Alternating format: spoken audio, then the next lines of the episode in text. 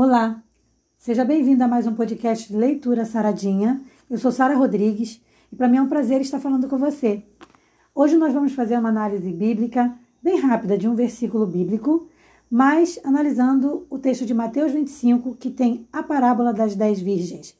Parábola essa muito conhecida por pessoas cristãs ou até mesmo pessoas que nunca foram evangélicas, porque já ouviram em alguma pregação, em algum momento. Essa parábola vai do versículo do capítulo 25 de Mateus, do versículo 1 até o versículo 13. E eu quero tirar algumas lições aqui com você. Não sinto necessidade de ler a parábola toda, mas se você quiser ler na, sua casa ou onde você estiver, é Mateus 25, de 1 a 13. Essa parábola, resumindo, ela fala sobre as, as virgens que eram prudentes e as imprudentes. E ali nessa parábola, elas estavam aguardando o noivo e quando, na, quando da chegada do noivo, somente algumas estavam precavidas.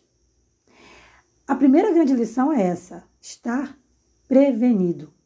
Muitas das vezes nós somos, passamos por dificuldades, melhor dizendo, porque não nos preparamos. E a, o preparo e a prevenção, ele tem que estar em todos os aspectos da nossa vida. Porque quando a gente fala, por exemplo, em prevenção, Muitas pessoas pensam em estar prevenido contra assalto. Mas não é só isso. Você precisa, por exemplo, estar prevenido contra um namoro que não agrada a Deus. Então você tem que ter, estar atento a quem é o, o, companheiro ou companheira que você está se associando. Será que essa pessoa é uma pessoa de Deus? Isso já é uma prevenção necessária também. A gente também precisa estar prevenido contra o nosso comportamento, porque às vezes uma repetição do nosso comportamento gera um comportamento, ou seja, uma reação numa outra pessoa. Então a gente talvez precise mudar de comportamento. Isso também é prevenção. A gente também tem que estar prevenido financeiramente, porque às vezes uma, uma dificuldade financeira, às vezes a gente pensa que é prova, mas às vezes não é. Às vezes ela nada mais é do que resultado das nossas é, da, da, da, dos nossos comportamentos errados em relação ao dinheiro. Então, veja bem, tudo na vida precisa ter prevenção e, ao mesmo tempo, também a gente precisa estar o quê? Prevenido. É prevenção estar prevenido, né? Mas ter também o que? A prudência, melhor dizendo, né? Então, assim, a parábola das dez virgens, ela é um alerta do Senhor para a necessidade da gente sempre estar o quê? Atento também ao retorno de Jesus. Porque agora, então, com a internet, com a facilidade de acesso, é muito fácil a gente perder horas e horas da nossa vida olhando coisas na internet. E isso não é nada demais se feito com prevenção. Então, também entra aí o cuidado da prevenção em relação à internet.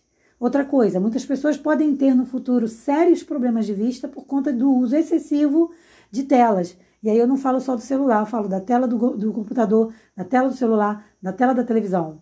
Esses dias, por exemplo, eu chamei a atenção do meu filho porque ele estava querendo sair do computador e para o celular, voltar para o computador e para o celular. Ou seja, eu perguntei para ele: quando é que você vai ficar sem olhar para uma tela? Então, eu o levei a pensar sobre isso. A gente precisa ter tempo. E a Bíblia já diz que há tempo para tudo. Então a gente precisa disponibilizar o tempo e arrumar o nosso tempo de uma forma adequada. E a prevenção está dentro disso aí. Essas dez jovens virgens significa que elas tinham uma pureza. Essa virgindade aí simboliza a pureza da fé. A fé pura, a, a fé é, bem, bem real, a fé bem como ela tem que ser. E outra coisa também, Metade estava pronta, a outra metade não estava. As que foram consideradas prudentes por Jesus eram as que estavam carregando o quê? O azeite.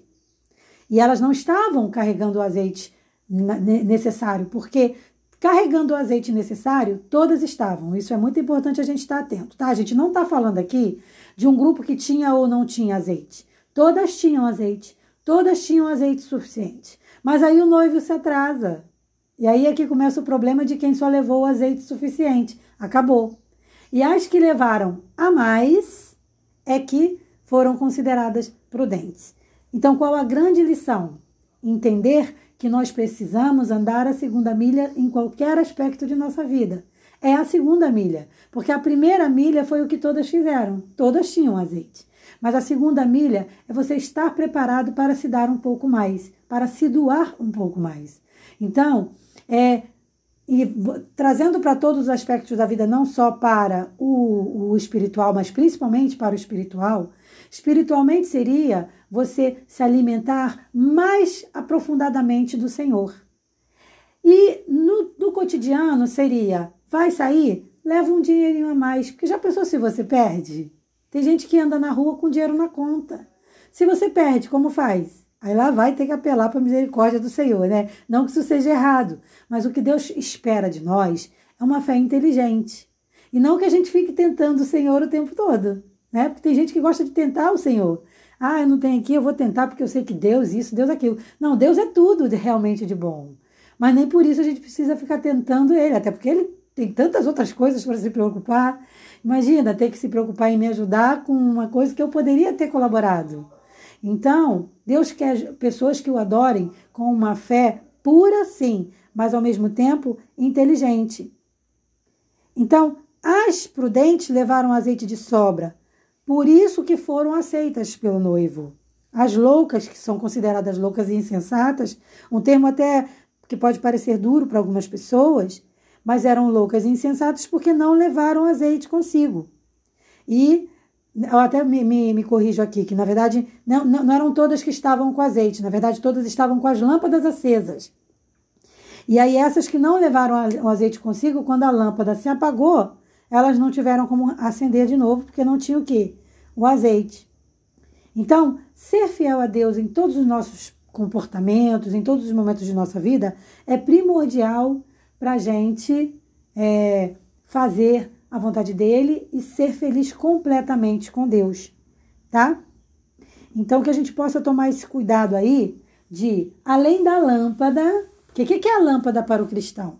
É a palavra de Deus. Então, além da lâmpada, nós devemos também levar o que? O azeite, que é o Espírito Santo. O azeite que é aquele item a mais, é o conhecimento da palavra. Porque você também ter só a palavra também não resolve totalmente. Embora a palavra de Deus nunca volte vazia, Deus quer de nós convivência com a palavra dele. E é isso que vai fazer a gente ter a palavra certa no momento certo. Às vezes você vai encontrar com uma pessoa na rua e vai vir palavras na sua boca para fortalecer aquela vida que você nem pensou em falar. Mas por que, que você não, não sabia que tinha aquele conhecimento? Porque você foi adquirindo, aquilo foi entrando dentro de você, na tua mente, e quando chega o momento de usar, é o Espírito Santo quem vai te guiar para falar a palavra certa no momento oportuno. Então, é muito importante se alimentar diariamente da palavra de Deus, porque é essa busca diária da palavra de Deus, da sua presença, que nos garante o quê? o azeite. Esse é o azeite.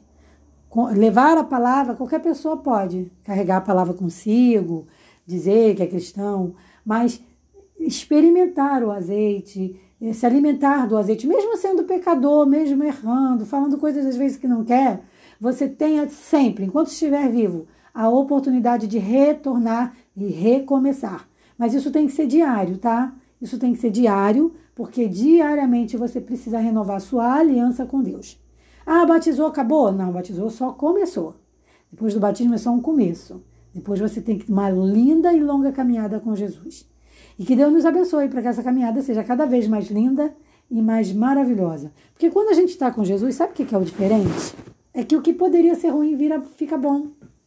Né? Então, às vezes a gente pensa assim, ah, uma notícia triste, alguém isso, aquilo. Mas às vezes a pessoa é mais feliz do que a outra que não tem problema.